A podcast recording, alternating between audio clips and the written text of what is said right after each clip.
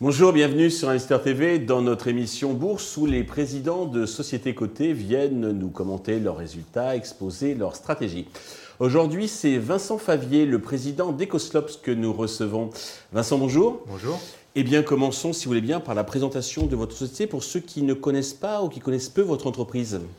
D'accord, donc nous sommes une société qui a été créée en 2009, cotée en bourse depuis 2015, et notre spécificité, c'est qu'on s'intéresse au retraitement des déchets dits euh, pétroliers, donc euh, maritimes ou terrestres, qui sont, qui, sont généralement euh, historiquement déversés en mer ou, ou sur terre. Et on a trouvé un procédé technique issu du raffinage pour les régénérer, les revaloriser sous forme de produits de deuxième génération, plutôt que de les, les laisser joncher les, les, sols ou polluer la nature.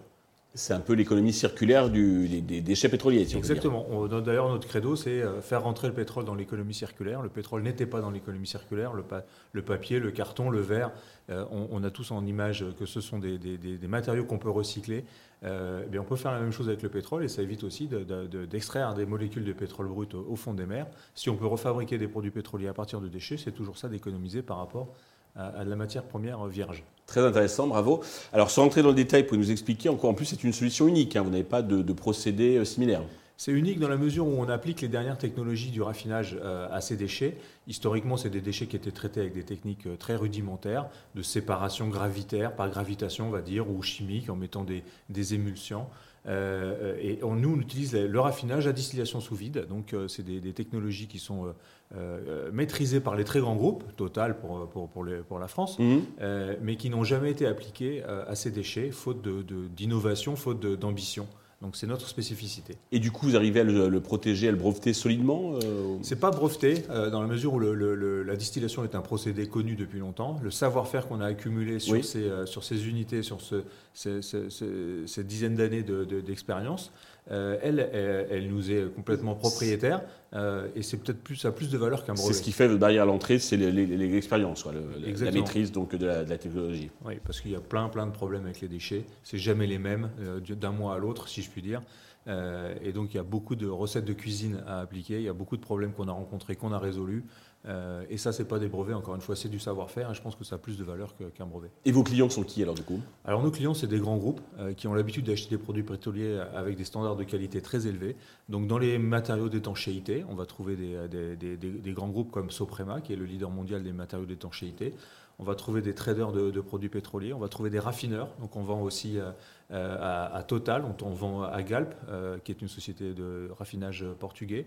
Euh, on a comme euh, particularité d'être une petite société, mais nos, clients ne sont, uniquement quasiment des grosses sociétés, des, grosses sociétés avec des standards très élevés. Donc vous opérez quelque part sur un périmètre mondial, mais en étant porté par ces grosses euh, donneurs d'ordre. C'est ça, exactement. D'accord. Il y a quelques jours, vous avez publié votre résultat. Donc, qu'est-ce qu'il faut retenir dans les grandes lignes de cette publication?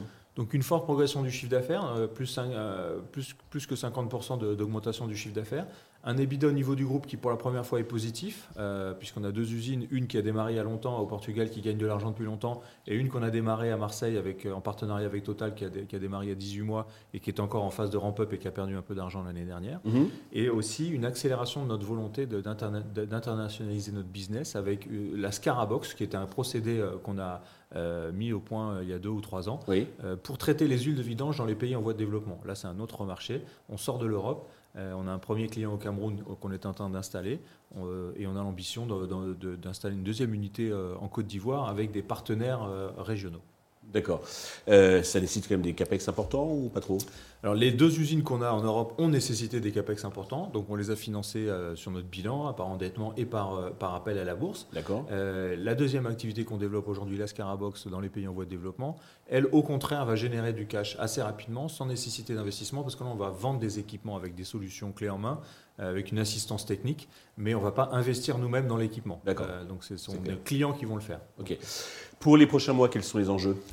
Mais pour nous, euh, c'est très clairement de continuer à, le démarrage de notre usine de, Marseille. Mhm. Cette année, c'est un enjeu très important. Et puis, euh, accélérer dans le développement de cette Scarabox dans les pays en développement. On a passé un accord avec un groupe français qui est implanté en Afrique et en France qui s'appelle Parlim. D'accord. et donc, on a annoncé ça il y a, une semaine et on veut. C'est qui vous distribue, ça vous évite de supporter les frais de prospection. Exactement. D'accord, très bien. Pour conclure, alors le titre est un repli d'environ 27% sur un an. Avez-vous un message particulier à destination de tous les actionnaires et investisseurs qui nous regardent? Écoutez, d'abord, le, message c'est qu'il faut être patient, parce que c'est vrai, mais, c'est vrai que c'était une histoire qui s'inscrit dans le temps long. Donc, on est dans l'industrie, on est une petite société, donc on a souvent euh, des retards. On a pu accumuler aussi des retards liés différents épisodes de notre, de notre histoire. Donc, il faut être patient, mais il faut aussi nous soutenir. C'est-à-dire que même si aujourd'hui, même et peut-être que l'opportunité c'est d'aujourd'hui acheter des actions euh, EcoSlop, on a baissé effectivement, euh, mais je crois qu'on est sur un bon marché, sur un bon créneau, et on a, on a beaucoup de, de, de de, points positifs à mettre en valeur. Vincent, merci pour toutes ces explications et ce message donc euh, encourageant. Euh, merci à tous de nous avoir suivis. Je vous retrouve prochainement sur Investor TV avec une autre société cotée.